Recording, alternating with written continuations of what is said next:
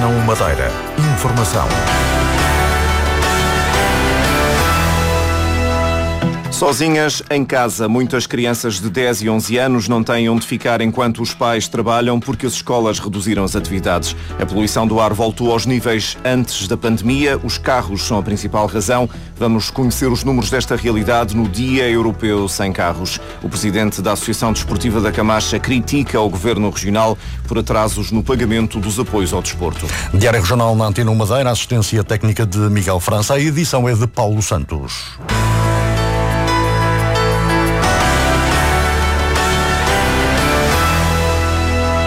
Dezenas de famílias não têm onde deixar as crianças do quinto e sexto anos quando terminam as aulas. As novas regras de funcionamento do ensino levaram à redução das atividades e o tempo passado na escola é menor e nem todas as famílias têm onde deixar as crianças enquanto os pais trabalham. Muitas destas crianças acabam por ficar sozinhas em casa. O jornalista Vítor Ascensão Silva conta a história de uma família que teve de encontrar soluções.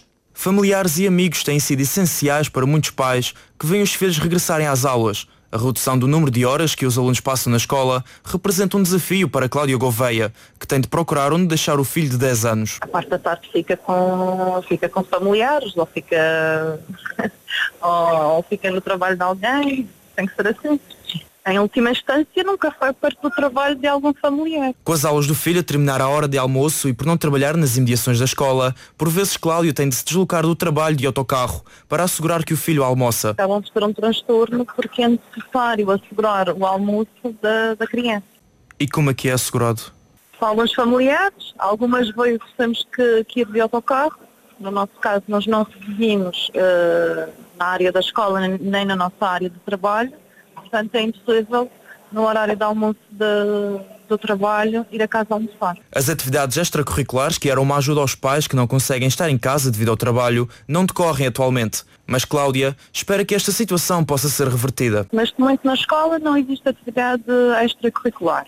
Aguardamos, uh, aguardamos que exista comunicação sobre se vão existir atividades extracurriculares existir atividades extracurriculares, essas serão asseguradas e pagas pelos pais. Até lá, Cláudia Gouveia tem de recorrer à ajuda de familiares e amigos para deixar o filho de 10 anos. Muitas destas crianças acabam por ficar sozinhas em casa. Às 9h30 no Diário Regional vamos eh, perceber as implicações desta realidade eh, que leva as crianças a terem de ficar sozinhas em casa enquanto os pais trabalham.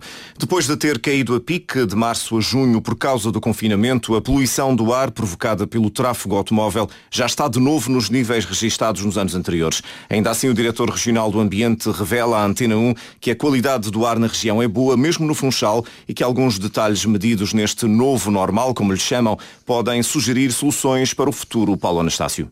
Pode uma pandemia ter alguns aspectos positivos?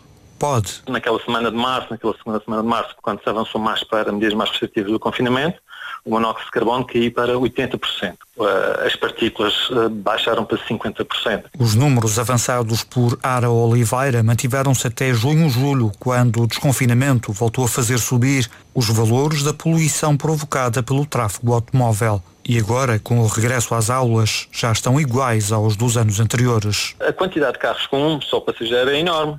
Enorme, enorme. A porcentagem, acho todos, inclusive sobre isso. A porcentagem é enorme. Isso significa que é quase um, um, passageiro, um carro, quando um carro pode transportar quatro pessoas ou cinco pessoas. Mas se a mudança de comportamentos não foi a esperada, o diretor regional do Ambiente e Alterações Climáticas sublinha que, na mudança de algumas regras, como os horários desfasados na entrada das escolas, se notam impactos que podem sugerir uma reorganização mais saudável das rotinas da sociedade. A média global é, é idêntica, mas já os picos são mais uh, atenuados. Portanto, naqueles comportamentos, até pelo conforto nas deslocações e até no, no para-arranca do trânsito e o peso na, na, na cidade, esse comportamento e essas preocupações que se podem passar para outras áreas económicas, outras áreas sociais, são de facto ensinamentos. Ara Oliveira diz ter esperança no futuro de uma Europa liderada por Ursula von der Leyen, que quer passar da eterna retórica à prática, através de imperativos legais que os Estados-membros terão de cumprir, como no caso da neutralidade carbónica. Essa é uma área na qual o Governo Regional está empenhado e que não passa apenas pelos conhecidos projetos de produção de energia limpa. Reduzir o que nós emitimos, mas por outro lado, investir forte nos sumidores, nomeadamente na reflorestação, porque é dos poucos mecanismos que temos de, de, de fixação do, do, do, carbono. Nesse sentido, há que continuar a apostar neste caminho. A região tem quatro medidores da qualidade do ar, um móvel e três fixos, localizados em São João, São Gonçalo e Santana. O diretor regional do Ambiente e Alterações Climáticas garante que a região tem implementado projetos importantes que terão resultados positivos no futuro, mas também deixa o alerta para que os comportamentos individuais mudem, depressa e bem.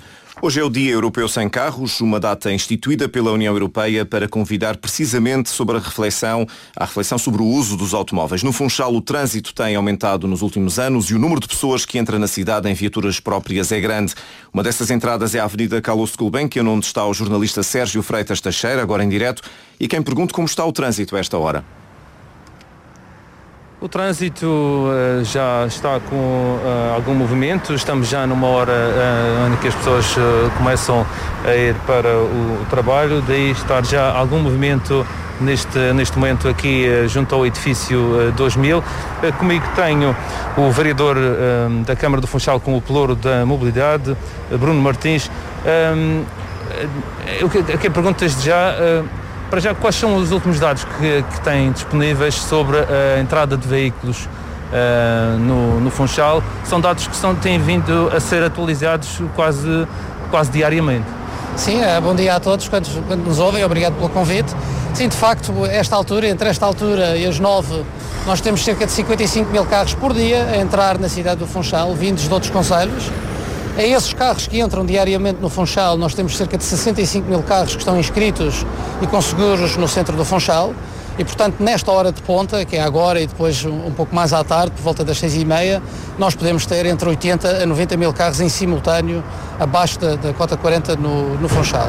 Isto são dados que têm vindo a ser atualizados, naturalmente. Nós temos atualmente um sistema de contagens automático que nos permite perceber a, a, a que horas é que os carros entram, quanto, quantos é que entram, por onde é que entram e como é que circula no Funchal e naturalmente isso tem-nos possibilidade, entre outros dados que também temos que ter, a tomar medidas para mitigar alguns problemas de trânsito que possam ocorrer, minimizá-los eh, e podermos planear a cidade eh, para todos podermos circular em mais segurança e em maior conforto. O que é que a Câmara do Funchal tem feito para, no fundo, desincentivar a, a população a trazer o carro para a cidade?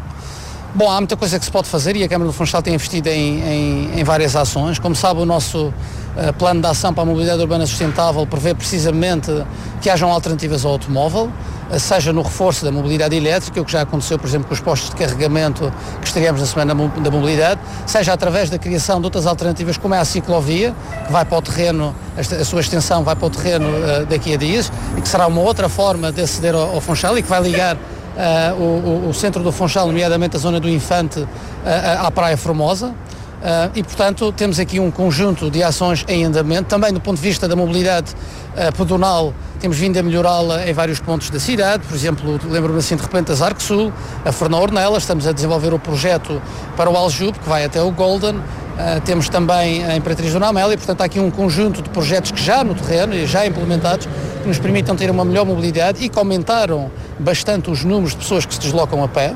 E, portanto, são estas alternativas que se têm que criar para que as pessoas possam querer vir para o Funchal de outra forma que não apenas uh, o carro. Naturalmente, também temos que pensar no automóvel, que continua a ser, digamos, o principal veículo para as pessoas acederem ao Funchal, e desse ponto de vista também temos uh, todos estes cuidados para mitigar uh, os possíveis efeitos do trânsito numa cidade que abaixo da cota 40 tem cerca de 2 km quadrados ou menos e que pode ter ao mesmo tempo 90 mil carros a circular. E, portanto, é um constante desafio e a divisão de mobilidade está sempre, eh, digamos, em ação e em atividade para poder dar respostas que a cidade precisa. E a rede de transportes públicos tem sido uma consistente alternativa à utilização do carro? Uh, nós 51, nós temos, num dos inquéritos que nós fizemos, a, metade das pessoas que andavam em transportes públicos diziam que, que andavam em transportes públicos não ter outra alternativa. Portanto, aqui eu acho que há um trabalho muito grande a fazer uh, por parte da Câmara e também por parte do, do, operador para aumentar esses níveis de satisfação. E é fundamental que o transporte público uh, possa ser incrementado e que as pessoas possam usar mais o transporte público como alternativa uh, ao automóvel. Desse ponto de vista, ele tem a sua expressão, mas eu julgo que nós todos temos que trabalhar em conjunto para que ele possa ter mais expressão e possa ser uma alternativa mais válida para os funchalenses. Muito bem, muito obrigado pelo seu depoimento. Foi então a perspectiva do vereador da Câmara do Funchal, eh, Bruno Martins, sobre um, ehm, eh, as ideias que, que a cidade tem para tentar minimizar a entrada de veículos no, no, Funchal, sendo que neste momento superam já a média diária de 55 mil carros eh, a entrar no, na cidade do Funchal. E hoje é o Dia Europeu Sem Carros. Chegam a estar 90 mil carros em simultâneo abaixo da cota 40 no Funchal. A Madeira tem três novos casos de Covid-19, todos importados. Dois doentes viajaram da Colômbia e um do Reino Unido. São agora 55 os casos ativos. O único doente internado deixou o hospital. Está agora na unidade hoteleira dedicada dedicado aos doentes de Covid-19. Em agosto, mais 574 pessoas ficaram sem emprego na região. Os números do desemprego de desempregados eram de 18.900, cerca de 4,9% do total de desempregados do país. Vânia Jesus, presidente do Instituto de Emprego da Madeira, diz que o aumento do desemprego já era esperado. O aumento do desemprego era expectável e inevitável no contexto atual uh, do surto pandémico da Covid-19. Todos temos vindo a acompanhar a tendência de crescimento que ocorre desde o passado eh, mês de março, altura em que se iniciou o confinamento e, portanto, o desaceleramento no crescimento de toda a atividade económica, quer a nível regional, nacional e até mundial. Em relação a agosto do ano passado, há mais 4 mil desempregados na Madeira. O Instituto do Vinho e do Bordado lança uma campanha para dar um novo fôlego ao bordado Madeira. Com uma receita anual de pouco mais de 300 mil euros e mais de mil bordadeiras no ativo, este produto referência da Madeira procura captar novos públicos. Patrícia Casaca. Exposições, workshops, criação de um núcleo museológico, convites a caras conhecidas do mundo da arte e da moda têm sido algumas das iniciativas do Instituto do Vinho, do Bordado e do Artesanato para dar nova vida ao bordado. Os pontos de tempos antigos já não servem apenas para as sumptuosas toalhas de linho, foram ganhando espaço também nas peças de vestuário, entre outras. Esta terça-feira é apresentada nova campanha que deverá incidir em parte em plataformas digitais, mas para já o Instituto não levanta a ponta do véu que cobre este novo projeto. Mais de mil bordadeiras colocam a sua arte nestes pontos. O ano passado estavam inscritas no Instituto do Vinho e do Bordado 2.135 bordadeiras, mas este número não corresponde ao número de mulheres que efetivamente exercem. Assim, o ano passado bordaram 1.211. Os números são dinâmicos numa atividade que significa um complemento de rendimentos. Há pessoas que se reformam, há outras que bordam apenas quando estão disponíveis, outras ainda desistem porque arranjaram trabalho. De 2019 para 2020 houve uma quebra de 5,6% no valor. O ano passado o bordado rendeu 333.645 euros. Este ano 314.900 euros. No mês de agosto a taxa de crescimento aumentou 75%, isto devido a uma encomenda específica. Com a nova campanha, a ideia ideia é potenciar uma tradição que se modernizou e que quer conquistar novos públicos. Popularizado no século XIX, o bordado de madeira é um dos produtos referência da região. O presidente da Associação Desportiva da Camacha critica o governo regional pelos constantes atrasos na atribuição dos apoios públicos. Ricardo Miranda já sabe que vai ficar cinco meses sem receber verbas e lembra que ainda há valores em falta da época passada. Agosto, setembro, outubro, novembro e dezembro das duas uma, ou, ou, metam do vosso dinheiro ou então digam aos, aos jogadores que, que aguentem. E aí todas as nossas despesas de deslocação, combustíveis, tratamento do complexo, é tudo, é tudo uh, com zero euros. Eu, eu ainda tenho dinheiro para receber da época passada, da época 19-20, ou seja, isto é um esforço muitas vezes sobre-humano nestes clubes da nossa dimensão que depois tem poucos recursos para ir buscar financiamento a, outro sítio. O presidente da Camacha diz mesmo que ainda não sabe qual o valor que o clube vai receber esta época, apesar de a temporada já ter começado. A situação é esta. O governo vai apoiar. Se vai apoiar, porque é que não apoia com dignamente para nós podermos uh, dignificar o nome da Madeira? E, e, e novamente, falando na minha, na minha realidade, o valor que nós recebemos hoje em dia de, de subvenção é completamente impossível fazermos uma boa campanha uh, uh, nos nacionais. E, e, Qual é o valor? Uh, olha, isso é uma pergunta que, que eu, que eu gostava sabe? de saber a resposta. E eu não sei, porque eu, é, é, outra coisa maravilhosa que é, eu como essa época, e ainda há dias pedia para me tentarem explicar como é que eu, a nível de gestão, consigo planear um ano sem saber quando é que vou receber. Eu já comecei a época e não faço ideia, porque o prazo só é publicado mas não sabe qual é o valor que vai receber, mas não sabe então, ainda. O que eu posso tentar, o que eu posso tentar imaginar é que seja algo parecido com o que o Câmara de Lobos recebeu no ano passado quando subi. Mas isto eu estou num processo de adivinhar, porque efetivamente concreto não existe nada. Ricardo Miranda, entrevistado pelo jornalista Sérgio Freitas Teixeira no programa de desporto da Antena 1 à segunda-feira. A Academia do Sporting vai passar a ter o nome de Cristiano Ronaldo, mas a decisão não agrada ao Nacional, onde Ronaldo também jogou o clube madeirense, disse estar estupefacto e desagradado com a decisão do Sporting. O Nacional designou a sua Academia Cristiano Ronaldo Campos Futebol em novembro de 2007. Os alvinegros enviaram já uma carta de protesto ao presidente do Sporting. O Palácio de São Lourenço pode ser visitado há 25 anos. A residência oficial do representante da República tem sido sido palco de palestras e concertos. Margarida Camacho, responsável pelos serviços da área museológica do Palácio, fala num projeto participativo.